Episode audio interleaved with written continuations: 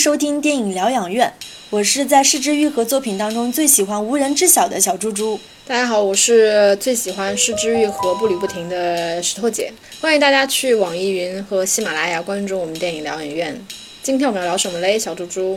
今天我们要聊世之的一个最新的片子，叫《小偷家族》。其实之前我们有跟肥念老师做过一期前瞻，感兴趣的朋友可以再把那一期拿出来听一听啊。嗯，其实现在我们看到了成片嘛，就会发现我们当时前瞻的时候，呃，基本上所有的感觉都是准确的，对吧？嗯。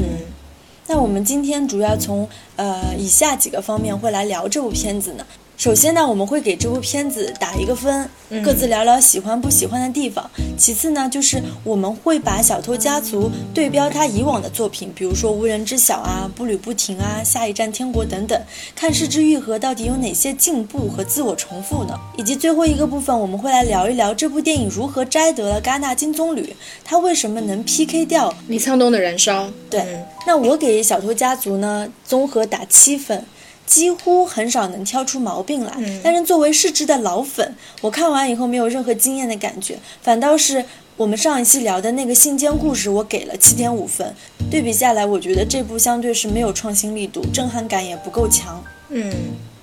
那石头姐，你会给这部片子打多少分？我打八分吧，就是针对这部电影本身来说。但是我我同意你，如果把它放在这个整个失之愈合作品的维度里边，我觉得这个片子就是七分吧。说实话，其实我也不太喜欢这部电影，但是因为它的完成度很高。但是如果你真的放到失之愈合的所有作品里面去看这部电影呢，你就会发现这部电影其实它过于的功利和自我复制。当然，这部片子我们打这么高分数，证明它其实有很多优点的。嗯，我觉得第一个优点就是说它的故事和人物肯定是不错的。我我我其实很认同你私底下跟我表达的一个观点，就是小偷家族其实。就是无人知晓加步履不停。从故事上来说呢，小偷家族和无人知晓一样，其实讲述的是一个比较另类或者说比较边缘家庭的故事，然后并且表现这样一个底层的家庭如何在看似日常的生活里面分崩离析的。那无人里面其实他是四个兄弟姐妹嘛，然后妈妈其实同一个妈妈，但是这些小孩其实连爸爸是谁都不知道。而到了小偷家族里面呢，这个家庭关系变得更极端，组成家庭里面所有的人其实他们都是没有血缘关系的，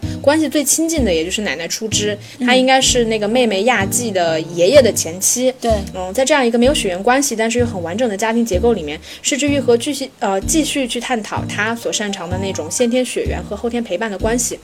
而在这样的故事框架里面呢，我觉得小偷家族它的整个故事人物以及戏剧张力，呃的来源，其实更像是步履不停。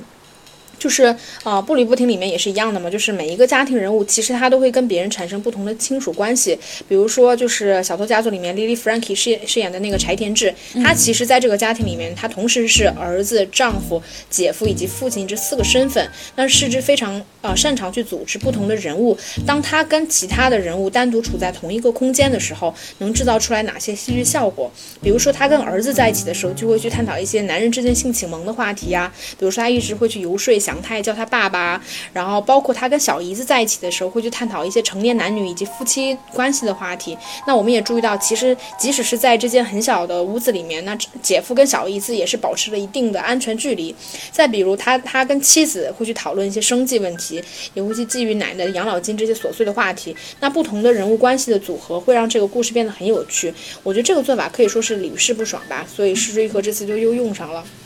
还有就是像我们前面说的，失之愈合，因为他很喜欢探讨这种先天血缘和后天陪伴的关系，所以这部电影的主题我觉得也是不错的。嗯，像这部电影里面，他表达了这样一个观点，比如说，呃，当一对父母他们生了孩子之后，他们就是孩子的父母了吗？还是说那些真正给予孩子陪伴和爱的人才是真正的父母呢？所以这部片里面，他其实是有从另外一个角度去探讨失之愈合一直以来喜欢去探讨的一个主题，就是如果孩子可以选择自己的父母，他是有这样一个假命题。那那某种程度上，这个电影里面所有的孩子，包括那个亚纪，就是那个小姨子嘛，然后祥太、尤里，他们其实都是自己选择的父母，他们的亲生父母对他们并不好，甚至可以说是虐待。而后天的父母尽管没有血缘关系，却对他们很好。于是电影提出了这样的疑问：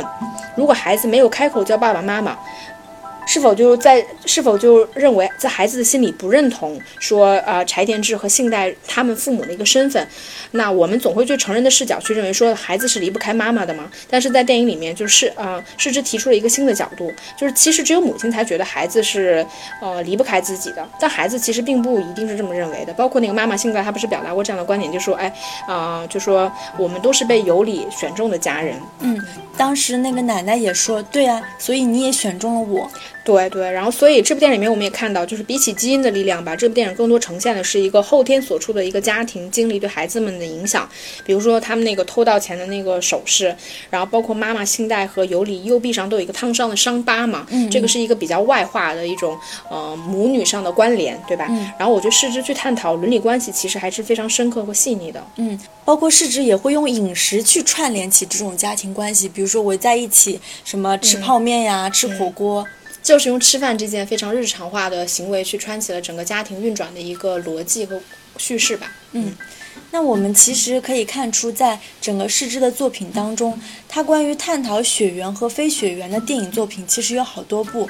那从那个如父如子开始，他用一个看似很狗血的那个韩剧情节啊，就是抱错孩子，去探讨了血缘和非血缘。那到了比海更深，他通过旁观者的话术构建起的那个已故的爷爷的形象，再到阿布宽饰演的中年屌丝梁多，再到梁多的儿子，那这祖孙三代就是不可磨灭的一些性格呀、喜好，还有一些外在的相似性，去深化这种血缘联系。我们可以看到，血缘这种东西真的是融在骨子里、血液里和基因里的。到了这一步《小偷家族》呢，是之重新把这个问题最大程度的放大。就像你刚刚所说的，是否把孩子生下来就自然的成为了母亲了，对吧？像那个妹妹有理的亲生父母，就根本没有尽到做父母的责任，甚至还虐待她。嗯。在小偷家族里面，其实没有一个人是有原生的血缘关系的，但他们却靠一股力量结合在一起。其实这股力量就是亲情，是一种情感需要，我觉得是。嗯嗯。那这就解构了我们传统意义上认为的一种家庭结构嘛。所以相比于如父如子，他在探讨这种非血缘关系上，我觉得是更大胆了。那我觉得是算是一种进步吧。我们知道血缘关系它是强制性的，所以它保证了一种稳定性。所以亲子两代通常会用这种强制性的关系去捆绑对方。嗯，但如果一个家庭的维系，它不是靠这种强制性的血缘，而是靠相对纯粹的情感需求或者是共同点去维系，就像小偷家族的那样，虽然看上去是很和谐的，但同时也意味着某种脆弱性。就如影片最后的结局，其实是分崩离析的。嗯，所以我在想，如果所有父母他都能保有一颗孩子选中了他们的心理，那这种亲情关系其实就会很不一样。父母不再会把孩子必须要听命于他当做是理所当然的，那孩子对于父母的索取也不会那样无穷无尽。嗯，所以也不会有我们平时生活中经常讨论的什么啃老呀，或者是父母非常强势的这种现象了。从这个角度来说，我觉得这部电影还是很有教育意义的。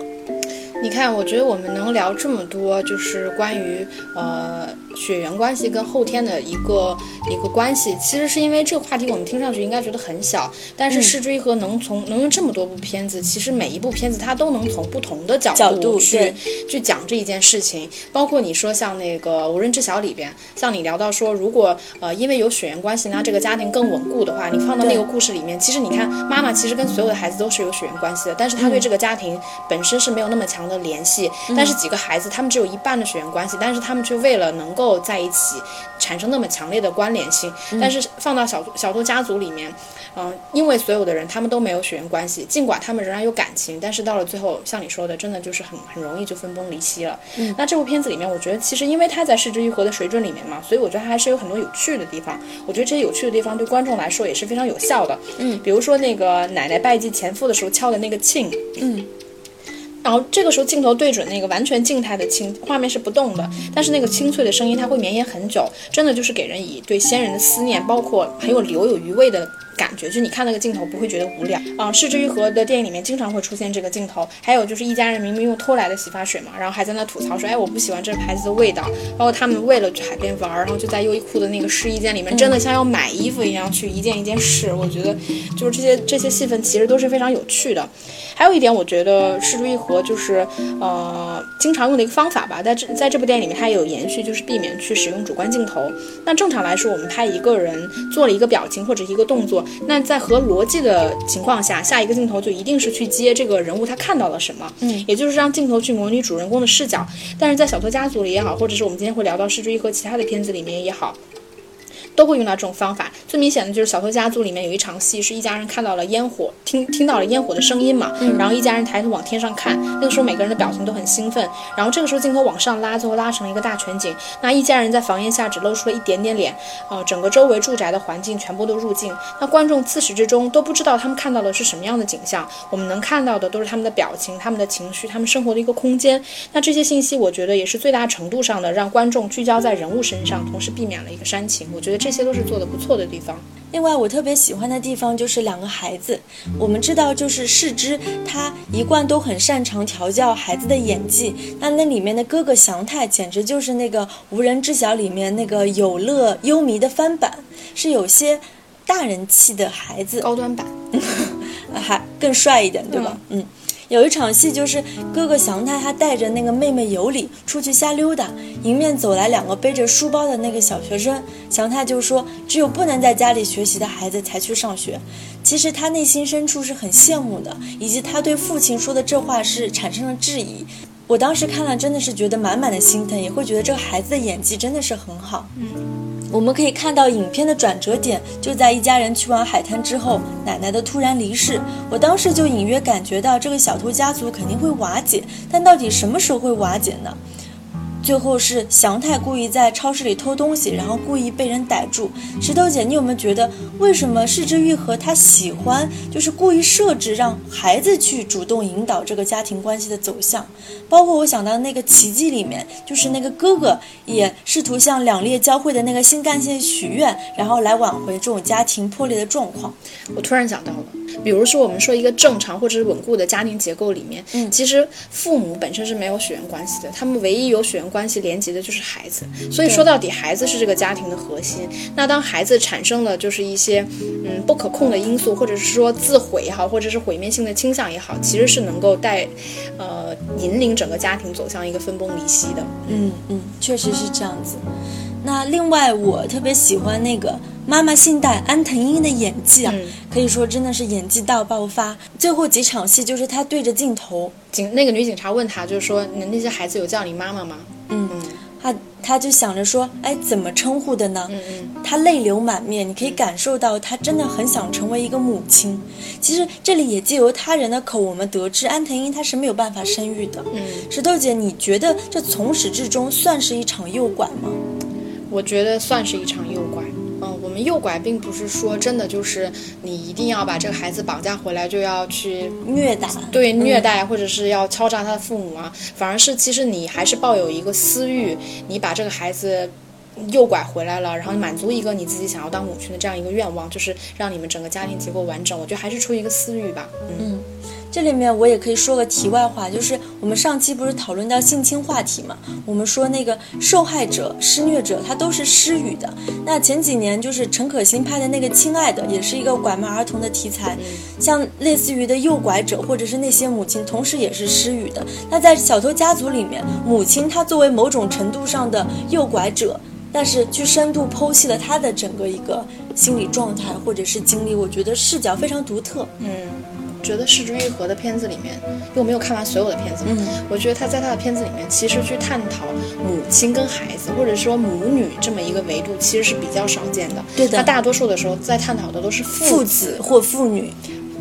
父子主要是父子，他父女其实你像那第三部嫌疑人，我觉得讨论的也并不好。其实主要还是一个父子，包括像他这个片子里面，就是那个父亲不是一直让他的儿子管他的儿子起名叫祥泰，其实不就是他自己真正的名字？其实他们是没有血缘关系的，但是他还是以企图以这样的方式去做到一种传承，对吧？所以我觉得母女的部分是比较少的。当然这部片子并没有讨论的特别好。对吧？嗯嗯也就是一场戏，就是他们在浴室浴室洗澡的那场戏，然后做了一个伤疤的那样的一个处理，嗯。但是毕竟在他的片子维度里面是比较少的。你在《海街日记》里面，尽管说是四个姐妹，但是关于这个维度的处理也是没有的。嗯，确实，嗯嗯，那我们前面聊到了一些失之愈合的优点嘛，那既然我们都不太喜欢这个片子，肯定说明它有些缺点。那你不太喜欢这个片子哪些地方呢？我觉得就是刻意性吧。我听说就是国内版被删减了两个地方，一个是亚纪在那个色情场所跳舞，还有就是 Lily Frankie 跟安藤英全裸床戏的四分钟啊。我们都知道世之他一贯处理情感都比较克制的，或者是说喜欢把那个感情埋起来。除了那一部《空气人偶》，我不知道你们看过啊，就是题材它本身就在探究男女关系，男人就是不想要面对复杂的情感关系，觉得女人都很麻烦，才选择买充气娃娃的。可是当充气娃娃变成真人以后，男人就会想换掉这个娃娃，再买一个。这样题材的激情戏处理起来的时候还是很克制，感兴趣的朋友可以去看一看。到了这一部《小偷家族》。他们俩的床戏，我觉得仅仅是为了，我觉得他们的床戏仅仅是为了回应之前的那一场戏，就是亚纪对 Lily Frankie 提出的问题，就是你们什么时候做爱？他回答说，我们是靠心连在一起的，而不是靠下半身。我就觉得特别刻意，埋得太浅了。但是我们其实因为那四分钟我没看到嘛，所以我们不知道那四分钟里面除了说床戏之外，会不会有一些其他的关键性的情节，其实是对后面有帮助的，对吧？嗯，所以就是我们就没有办法去置评他这四分钟是不是真的就那么功利性，就是拍给评委会看的。嗯嗯嗯。还有就是亚纪在色情场所的那段戏，我觉得删掉了很可惜，对他整个人物的饱满度都是有影响的，因为他这个人物塑造也会影响到。母亲信代的塑造，因为某种程度上，亚基跟四号先生其实是那个安藤英跟 Lily Frankie 的一个对比组，这在影片当中其实也有提到的。对，电影里面也有提到嘛，就是说你跟你认识的那个人，跟我跟 Lily Frankie 饰演的那个柴田智是一样的关系。当年，嗯。那石头姐，你有哪些不喜欢的地方？其实我很认同你，我觉得这个片子最大的缺点在于它太过于的刻意和浅白，尤其是在失之愈合的这个维度里面来说，我觉得最明显的地方是失语吧。因为电影里面安排了就是两场戏，第一场是奶奶在海边的时候，也就是她死前的最后一场戏，然后她无声的用口型说了一句“谢谢你们”，大概是这么说的。然后结尾的时候，儿子祥太在离开的那个公交车上面也喊了一声，就很无声的喊了一声“爸爸”，然后。那这两场戏其实对应的是死亡和离别的戏份。哦，我觉得就有点不能够了，因为其实它的设计感太强了，它很明显的去把剧中人物不知道的情感和信息告诉观众。比如说，呃，里面家庭是没有听到这句话的，就奶奶说那句，也没有人听到真的祥太说的那句话，只有观众是已知者。那让观众成为这种情感的知情者，我其实我觉得其实他就是在煽动观众的一种情绪，对吧？对，我觉得这个设计其实是有点粗浅，甚至我觉得在于视之愈合去做这个事情，我觉得有点掉价。嗯嗯，然后再有一个，我觉得就是整个片子就是器物感被淡化了。呃，这个也是我们上一期跟跟肥蛋老师的时候有聊过嘛？那就是呃，什么是器物呢？就首先我们说器就是君子不器，也就是失之愈合一直在讨论的，一个人不能把自己当成一个容器，那外界给你装什么你就变成什么，而不去思考这背后的道理。我们看到失之愈合电影里面那些不成器的角色，比如说良多，他们都有一些就是随波逐流，然后外界给你什么你就变成什么样子。那关于这个气最浅白的一个电影就是《第三度嫌疑人》，嗯，里面那个嫌疑人他直接就口述了这一段话，然后再有我觉得就是他店里面常。出现的一些物件，比如说家一家人居住的那个房子，它本身就是一个空间。那那个方形的浴缸，还有我们前面聊到的庆，无论是嗯比海更深、步履不停，甚至是第三度嫌疑人，那视之愈合其实都会用一些物件去形成一套叙事逻辑，用来深化它的主题。到了小偷家族里面呢，我觉得它就只残存下了一些创作习惯。那这部电影里面出现的所有器物呃物件吧，其实几乎都在别的电影里面出现过，呃，完全没有无人知晓里边就是那个兄弟姐妹经常拎的那个塑料桶，然后包括装妹妹的那个行李箱这些内容，我觉得来的有想法。就连就是那个哥哥祥太睡的那个隔板间，其实都跟无人知晓里边姐姐金子待在妈妈那个屋帽衣帽间里面的设计是一样的。然后包括人物行为，就是奶奶去前夫的儿子家要钱的时候。就会让我想起《无人知晓》里面，就是那个哥哥去妈妈的几个男朋友那儿要钱的场景。我感觉在失之，我感觉失之愈合在家的这个空间里面，其实已经玩不出什么花样了。还有你记得吗？在《无人知晓》里面，就是几个孩子喜欢写的那个彩色的蜡笔，蜡笔，嗯，也是越写越短，最后变成了那个蜡笔头。嗯，我觉得他是用这些呃物件去推动，来推动整个叙叙事跟时间的一个发展。嗯。那我们接下来聊聊，就是小偷家族跟市之一和以往的一些作品，比如说啊无人知晓、步履不停和下一站天国等等。就是我们对标一下他以往的作品，我们来看一下他到底有哪些进步或者一些自我重复的部分吧。然后我反正我自己认为他还是一些自我重复的部分居多。我只是因为说市之愈和的创作水平太好了，所以只要他在他自己擅长创作的那个主题维度里边，我觉得他还是能把作品拍得很好看。当然市之愈和像我们说到有很多好看的这些片子啊，比如说步履不停、碧海更深，包括奇迹。啊，无人知晓。那我觉得小偷家族的质量都排在这些片子之下，完全没有跳出跳出这些片子的一个框架，也几乎没有什么创新的地方。比如说小偷家族的主题就是完全就是站在无人知晓对立面吧。小偷讲的就是一个孩子如果可以选择自己的父母这么一个命题嘛。那无人知晓其实它恰恰讲的就是孩子选择不了自己的父母，甚至当他们可能不知道自己父亲是谁的时候，那为了作为一家人在一起，他们要怎么生存下去？像步履不停、如父如子、比海更是海街日记这些，其实也都是在从不同的角度去探讨基因以及外在成长的一个关系。那我觉得失之愈合的角度其实都还是挺细腻的，嗯。除了像我们前面说的题材和故事框架很像无人知晓，那它的叙事技巧其实是很像步履不停的。尤其是电影的后半部分，他们受训的时候，其实一度就让我想起来就是《下一站天国》那部片子。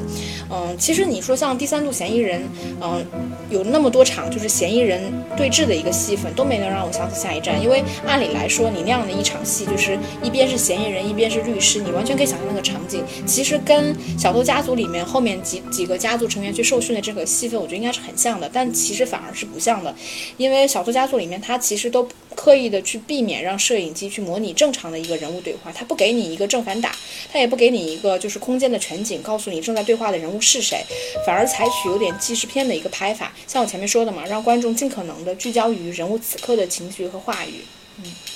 那小猪猪你觉得呢？我觉得在对于这种四季的更替或者是时间的感知上，它其实也是一种自我重复。那小偷家族它开始于冬天，就是把那个小女孩尤里抱回家，当时的哥哥还穿祥太穿着特别不合身的很宽松的衣服，然后就到了蝉鸣的夏天，一家人去了海边，就是全全篇最美好的一个桥段，最后仍然结束于下雪的冬天。呃，所以它暗含了一年四季的一个更替。那世之对于时间的感知其实是很敏锐的，他善于通过一些细节来暗含时间的流动。从这个角度来说，我觉得小偷家族对于对于时间的处理其实是在自我重复，甚至是不如他早年的一部作品《无人知晓》。对。呃，像《无人知晓》里边，它其实也是有一个四季的更替嘛，也就是长达差不多一年多的时间里边，就是以那个夏日辅导一家搬进新居开始，呃，以最后孩子们在街道上走回家为那场戏为结束，然后它中间经历了，比如说圣诞节啊、新年。这些节日，然后里面也有很多细节化的描写，比如说深秋，然后哥哥就会戴上那个围巾，然后像到了冬天的时候，然后母亲还没回来，然后孩子们就一边在窗前等待，然后一边在玻璃上用那个哈气去写字，然后到了春天的时候会有那种樱花到处开呀，然后夏天会有一些呃声音的处理，就是那种蝉鸣啊，然后包括青蛙的叫声啊，然后包括到了最夏天的时候，就是那个房间里面是没有冷气也没有风扇的，然后整个孩子们都是已经断水断电的时候，然后他们待在那个房间里面，皮肤。都是那种湿漉漉的，然后头发很很粘结的那种状态。然后到了夏末，就是呃妹妹意去世，然后明和那个外来者沙西他们一起将妹妹妹埋葬在飞机场旁边的一个空地上的时候，我觉得那个时候就是夏末的凉风吹动了他们的头发，嗯，有一个很清晰的时间推动的一个脉络跟痕迹。所以你看到《无人知晓》里面一年的时间，其实也是真实的时间啊。通常就是导演会试图让观众进入到这种完整自足的一个电影世界，会说服观众这个叙事时间和客观时间是一致的。那为了得到这种真实的时间，我听说《是之愈合》他真实拍摄的电影时间就是用了整整一年。他以一种就是很纪录片创作者的一种耐心去等待，所以我们可以看到，就是哥哥明他个子慢慢的长高了，他。头发也越来越长，然后衣服越来越不合身，包括像妈妈一时心血来潮给那个姐姐叫金涂的那个指甲油，你也可以看到，随着那个时间的流逝，它是越来越斑驳。这个不是说是造假的那种斑驳，嗯嗯。那关于这个叙事时间跟客观时间是否是同一性的问题，让我想到了以前写硕士论文研究法国电影时候，粗浅的看过一点德勒兹在一九八五年出版的《时间影像》，当时会有种在。黑暗中看到火树的感觉，因为我们知道，德勒兹的理论其实是非常本体论的，而且是带有一种知觉科学色彩的。但当时最流行的其实是麦茨的电影符号学，他也是一个法国的电影理论学家嘛。那电影符号学它其实是更适合去分析情节性的电影，比如说像好莱坞电影那种。然后像法国电影通常是那种情节很淡化、形式又特别自由的那种作品，则需要通过德勒兹这种所谓的叫电影之解域化。那翻译成法语啊，不对。法语的原文应该是 “de déréalisation du cinéma”，它是用这么快啊？其实这是法语正常的语速。好，它是用影像这个 image 或者是 image 为核心的话语去取代符号学当中电影 cinema 的一个观念。其实，其实我想到了一个电影，我不知道跟你这个是不是能对应起来。就是你说到这个，呃，失之愈合用真实的时间方法去拍，其实想那个少年时代。啊，对对对，但他他其实也是以真实的就是去截取这个年年纪孩子真实的样子去拍，但是他那个其实就是非常故事性的，嗯，他跟失之愈合的这个做法就不一样，不一样，对对对，嗯，那我这边就是可以举个例子啊，让德勒兹的时间影像不那么难懂，对，因为他确实德勒兹确实很难懂，比如说啊，我设置一个情节，石头姐你出差回来，路上呢碰见你的闺蜜和你的男朋友在一起了。于是你惊愕、愤怒，再掏出枪。杀了你男友和闺蜜，最后很帅气的离开，就这个情节。嗯，那你可以看到这里面的时间是随着你这个人物遇到事情、情绪和动作改变而发生改变的。嗯，它这个时间是隶属于动态影像的。然而在德勒兹时间影像当中，他去探讨时间如何在各个不同的电影大师手下如何被孤立直接的表达出来，成为一种纯粹性的时间。他如何去改变性质，如何从隶属于动态影像的这种。从属地位转变成一个主格地位。嗯，那我很喜欢的一个比利时女导演香特尔·阿克曼导演的，呃，《让娜·迪尔曼》一部影史的经典作品。它描述一个中年妇女三天枯燥的生活，就是买菜、洗菜、做饭、看书、睡觉、开关冰箱，拍个剁肉也要拍十几分钟。整个电影时长长达三个半个小时，但是你完全不会觉得无聊，因为它不仅仅是这种叙事时间跟物理时间的统一，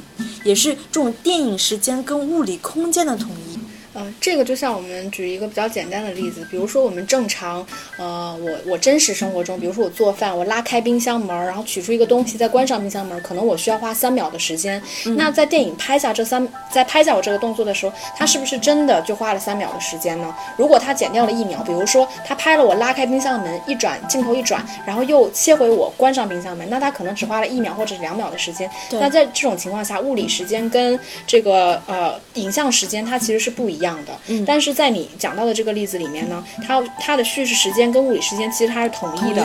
对对的，对，包括就是说我发生的这个动作跟我发生的这个时间其实也是呃绝对的统一，就是我影像的时间跟我物理的空间它也是统一的，嗯。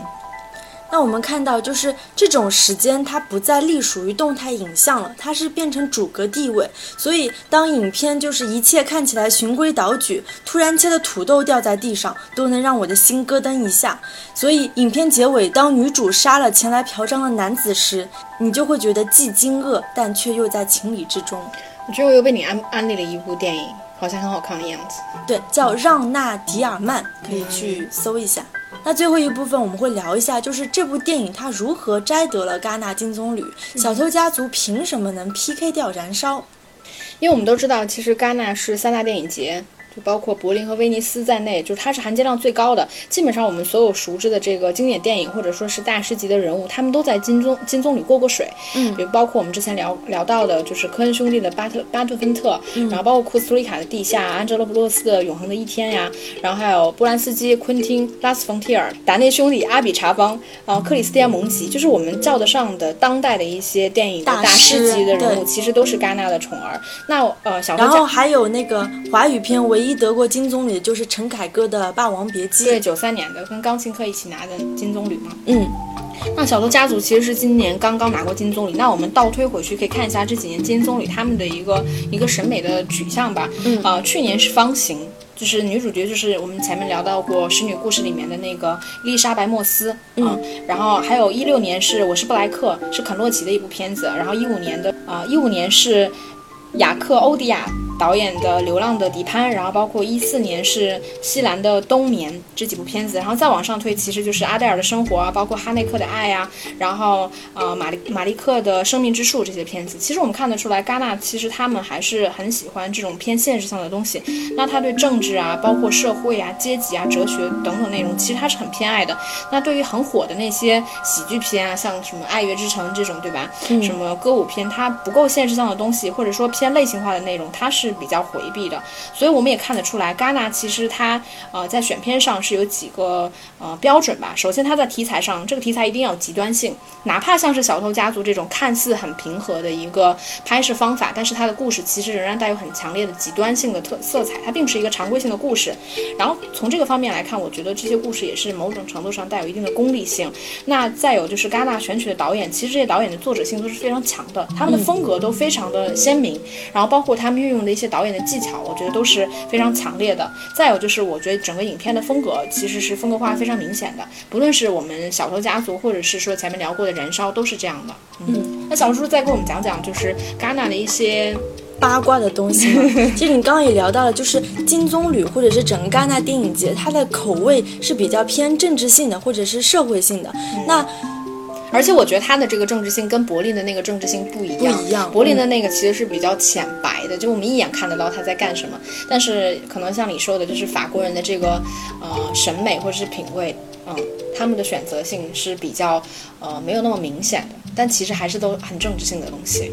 我可以来聊一聊一个，就是在世界电影艺术圈里面超级有权力的法国老头，他叫蒂耶里·福茂。那每年的戛纳电影节其实是由福茂他来决定官方的一个评选名单，然后再由九人组成的评审团根据自己的主观喜好来选出最后的获奖作品。你可以看到，其实福茂的权力非常非常大。嗯，曾经就是福茂他在采访当中他说过，就是戛纳不是说。关于我喜欢或者我不喜欢的一个比较，也不是好或不，也不是好或者是不好的这个问题。他的工作就是，他的工作就是来考虑要不要把某部电影展现给大众，他来选择那些他觉得好的、有说服力的电影，通常都是一些政治性很强的影片。那法国人所谓的有政治性，意思是对这个世界感兴趣。他有时会通过一个私密的家庭关系，比如说像失之愈合的作品一样。从某种意义上来说，也是意味着一种社会生活、集体生活。那像呃李沧东的《燃烧》，其实也是关于年轻人、老年人、穷人、富人这种阶级关系。那所有这些东西可以看出非常政治性的一个导向。嗯，那小蜘蛛，现在我们已经看到了《小偷家族》的一个成片嘛？嗯啊，那你会觉得说《小偷家族》PK 掉《燃烧》，最后拿到金棕榈，它算是一个合情合理的事情吗？其实我还蛮意外的，因为燃烧的争议性会更强烈一些。但是如果纯论社会性和政治性，明明是这部更符合。但之所以小偷家族 PK 掉了燃烧，我个人认为其实是对市之愈和整个创作生涯的一种褒奖，是要多过于对这部片子本身的。虽然说这部片子并非是他最好的作品，但也算是一部集大成之作吧，因为他把他以往所有的思考啊、拍摄的形式啊都糅合在一起。所以我们刚刚有聊到什么突破性的进步啊，包括什么激情戏啊，都是比较符合戛纳的审美。在这种情况下，他是选这一部是大家最说得过去的一部。作品吧，就是它是合理的，没错。但是你其实你想想啊，就是呃，小豆家族明明在失之愈合所有的这个作品的嗯维度里面，它并不算是最好的一部，但是戛纳偏偏把你们。金棕榈的这个最高的奖项颁给了一个这个导演人生作品表里面并没有那么出色的一部作品。其实这个行为，我觉得其实也挺讽刺的。你把《小偷家族》写在了戛纳的历史上，而不是说《失之愈合》里以往的那些更出色的作品。嗯嗯，其实我我我我认为吧，我觉得这两部片子谁拿都是合理的。而且我其实是有点相信，就是看到《小偷家族》之后，我反而会觉得，就是《燃烧》里边，因为我们之前聊《燃烧》的时候也聊过嘛，可能因为惠美的一些原教身份，包括她的作品带有一定就是去物化女性的这些部分，以及。一些类型片元素的运用，它其实会没有那么讨评委会的喜欢。但说实话，我觉得这两部片子半斤八两。嗯，因为燃烧过于的风格化，以至于它传达的一些信息，它的力度其实是没有《小偷家族》来的那么精准和够劲儿。包括我们说到一些镜头的运用，那从主题的深刻度来讲，我反而会觉得燃烧是更胜一筹的。它对于那种很虚呃很诗意的叙事，包括幻想、哲学、空间的一些表达，我觉得都是更完整的。那像你说的嘛，《小偷家族》，我觉得它是失之愈合作品的一个大拼盘。嗯，讲的都是他自己擅长的一些主题。那主题虽然有深度，但我觉得其实也并没有什么令人惊喜的一个东西。那我们今天的节目就差不多聊到这里了。嗯然后下一期看会不会聊黄渤的新戏《一出好戏》吧。嗯，好呀，那我们就下期见喽，拜拜。拜拜。